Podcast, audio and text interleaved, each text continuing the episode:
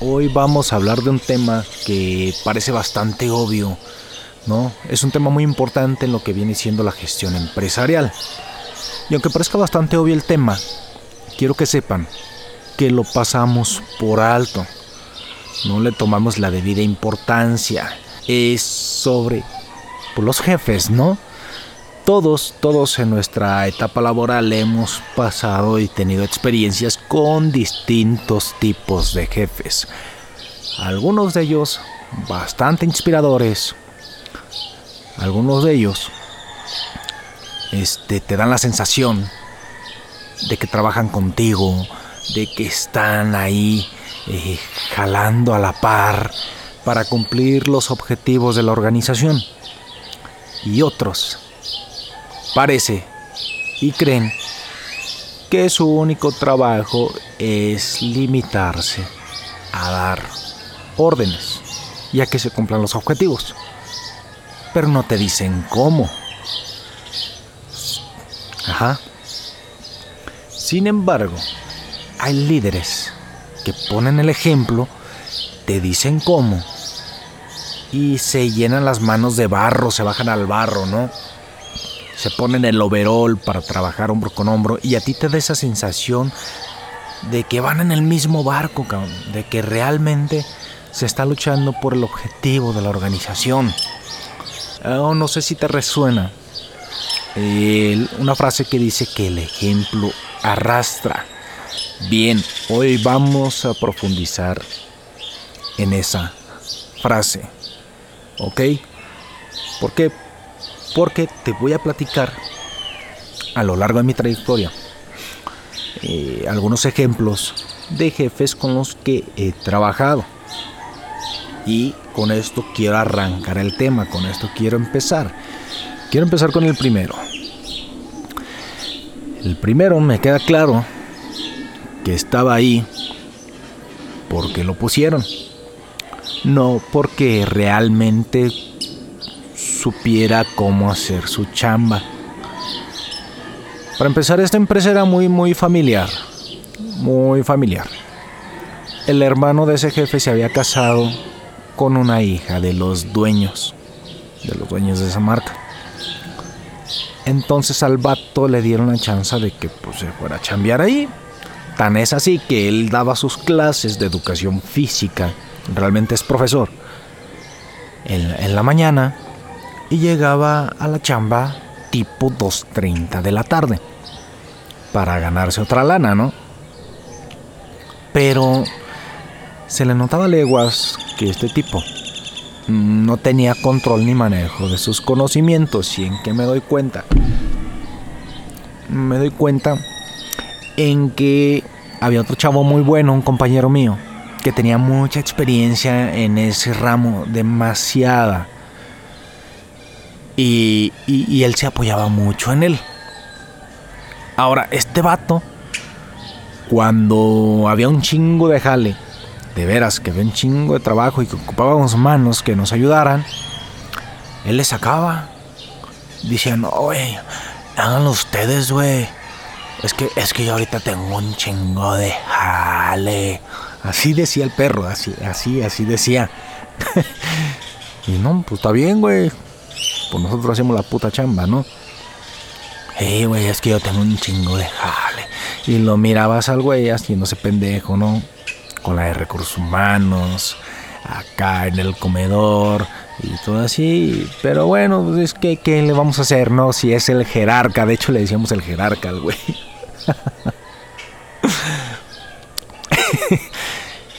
y cuando realmente tenía un chingo de jale, cuando realmente tenían trabajo, se apoyaba con el compañero que les comento que tenía experiencia en el ramo.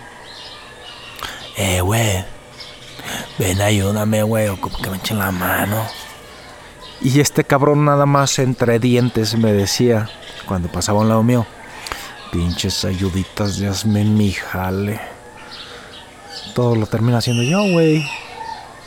Así me... Y sí, o sea, realmente nada más lo encaminaba, le decía, oye, ven, ayúdame, porque tengo un chingo de jale. Pero realmente nada más lo encaminaba. El que hacía todo el trabajo era este pobre cabrón. Y este güey, ya está, güey, ya lo resolvimos. Pues resolvimos, resolvió aquel cabrón, güey. Pero bueno, ese es un ejemplo. El que nada más manda, el que nada más da órdenes y que pues no. No, no, no, no hace pues clic en el equipo, no trabaja hombro con hombro contigo. Posteriormente, yo paso a otra empresa y tengo otro. Y este otro, desde el día uno, me di cuenta que realmente se pone el overall para trabajar. ¿Por qué? Porque el día uno salimos como a las 2 de la mañana o 3, no me recuerdo ya muy bien. Pero de ahí me di cuenta que el güey se metía al ruedo porque estábamos checando unas cosas, porque él ya me iba a entregar a mí ese departamento y quería entregarme bien. Entonces, como todos esos días, esa semana estuvimos saliendo tipo después de mediodía, después de medianoche, perdón. Después de medianoche estuvimos saliendo de la oficina Tan fue así que yo me arrepentí de a dónde había llegado a trabajar por la hora de salida. Pero él estaba ahí, ahí para entregarme bien y me estaba enseñando y me decía, Luis, ya van tres días, cabrón. Y no veo que estés anotando, yo no voy a estar aquí todos los días. Sí podré estar al teléfono y poderte atender alguna duda. Pero de tu parte, anota, yo te estoy enseñando, te estoy dando claves, te estoy diciendo cositas, pero no te veo que estés anotando, entonces al día siguiente llegué con mi libreta y empecé a anotar. Empecé a anotar. Y sí, cuando ocupaba ayuda posteriormente, él, él realmente sí me, sí me atendía mis llamadas, realmente me las atendía. Pero ya era diferente porque ya tenía una idea de lo que tenía que hacer. Pero bueno, sin desviarme tanto del tema, ese vato me acuerdo que hasta las noches, como miraba el equipo de trabajo en chinga, pues la verdad es que invitaba a la cena, ¿no? Invitaba a la cena del montacarguista, de cargadores, de un servidor.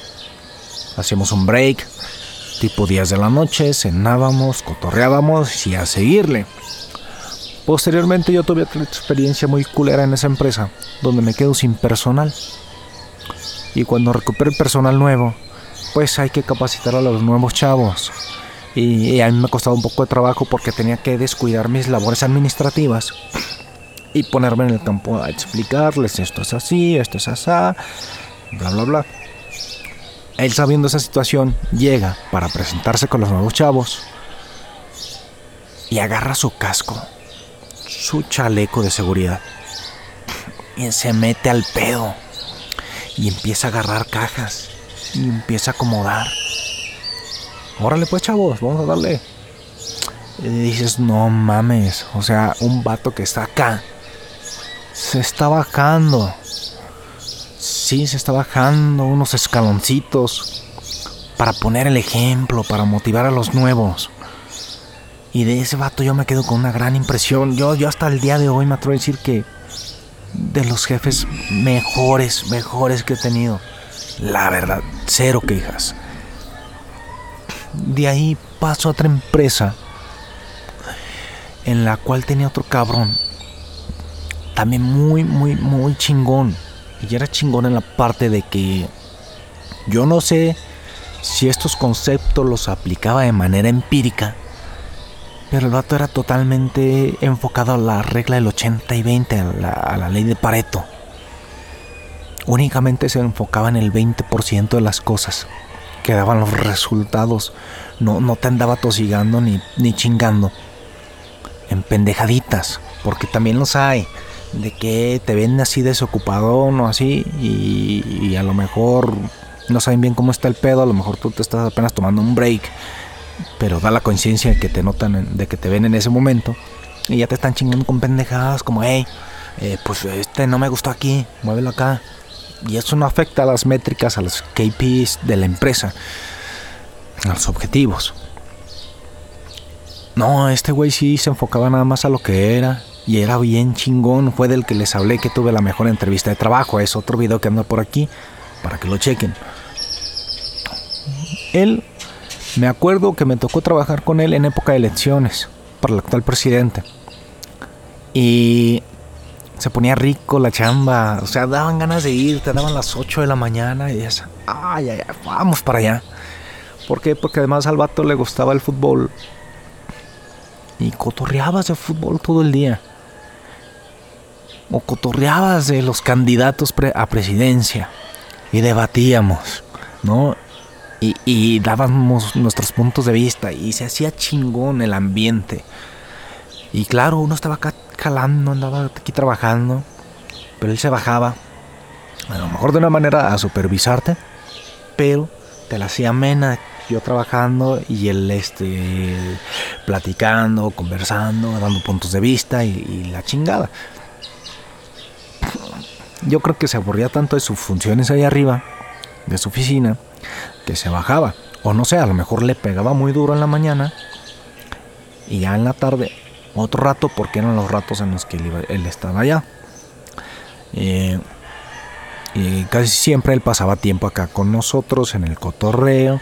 Eh, no digo que nunca me, haya llamado la atención por ahí, no. Una vez sí se me fue la onda, eh, una parte del inventario. Me dijo, ponte chingonadito, calla, que no vuelva a pasar. Ya, lo encontramos, pero, pero va. No, sí, no, hay ningún problema. Hasta ahí.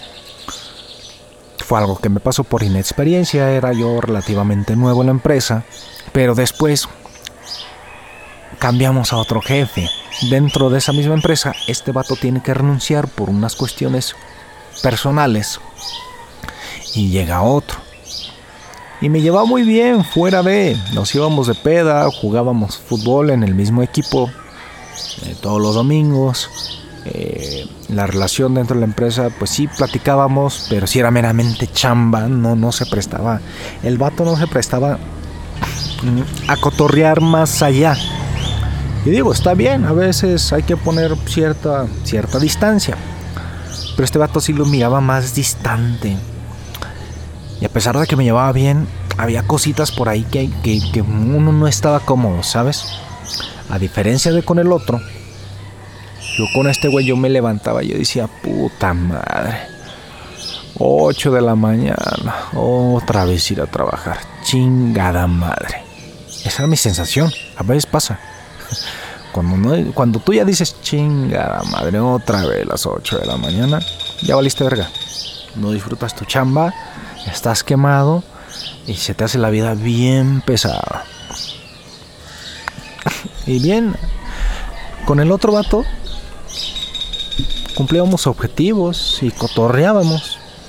Y con este güey también, pero no estaba tan padre. No estaba tan padre, además no sabía cómo distribuir las cargas de trabajo. No las sabía distribuir, nada más decía, pues hay que apechugar. es que era chilango. Hay que apechugar, carnal. Y uno de los chavos, un compañero mío, sí se cansó. Dice, no mames, es que ya me cansé de pechugar. Y se lo dijo, me acuerdo que a él. Ya me cansé de pechugar, de ponerme la camiseta. Dice, puta camiseta, me la pongo, me la quito, me la vuelvo a poner. Y no. Y aunque con el otro, el con el anterior, daba la sensación de que le valía madre, por hora de eso él se enfocaba nada más en lo importante. Y además, digo que era estoico también porque en una ocasión recuerdo que nos quedamos este, sin servicio de internet. Era cierre de mes. El cierre de mes en esa empresa es crucial porque hay que facturar, facturar, facturar, facturar, facturar. Si no, la venta no entra. Y me acuerdo que nos llamaban del corporativo. ¿Qué pedo? ¿Por qué no han facturado, cabrones? Desde el veintitantos del mes no han facturado nada. Hoy es día 31 y nada. Y este vato, manos cruzadas, me acuerdo, estábamos ahí platicando, decía, pues es que no hay internet. Y de corporativo decían, pero compren una banda ancha, hay presupuesto autorizado, ve por una banda ancha, se le ponen a la computadora y ya con eso ya pueden trabajar. Pues a ver, sal, fulano, a ver si encuentras una banda ancha. Y salían, no la encontraron. Pasar otro día, oye, no han facturado la banda ancha, ¿qué pedo? Pues es que aquí no hay. O sea, el vato consciente de que eh, güey, lo que no está dentro de mi área de influencia, ni para qué moverle, o sea, no, está, no depende de mí. y eso era algo muy cabrón que estaba pasando por alto de este otro güey, de este otro jefe que tuve. Y bueno, ya pasando eh, a otros ejemplos, eh, he leído sobre Napoleón Bonaparte.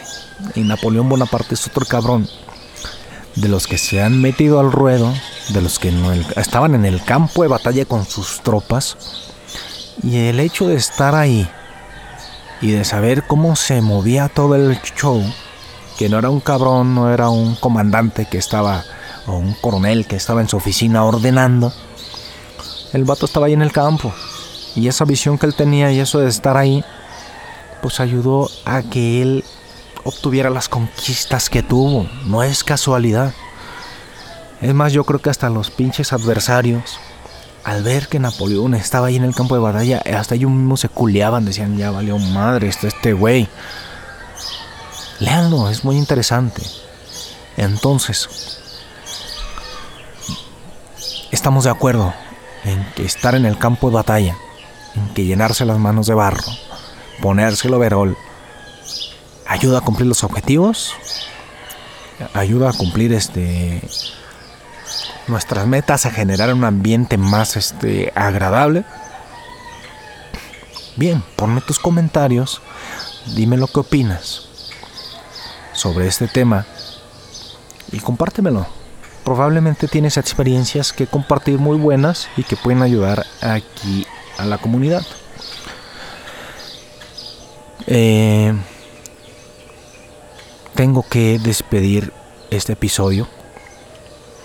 Espero el mensaje haya quedado claro. Espero lleves un aprendizaje de este tema. Y que me sigas compartiendo, le des like al video para que me sigas motivando a compartirte este tipo de experiencias. ¿Sale? Entonces, por último, cierro con esta cita, que un buen líder es aquel que te enseña a cómo hacer las cosas al que se baja al campo de batalla, porque sabe el camino, porque él ya lo ha recorrido. Hasta la próxima.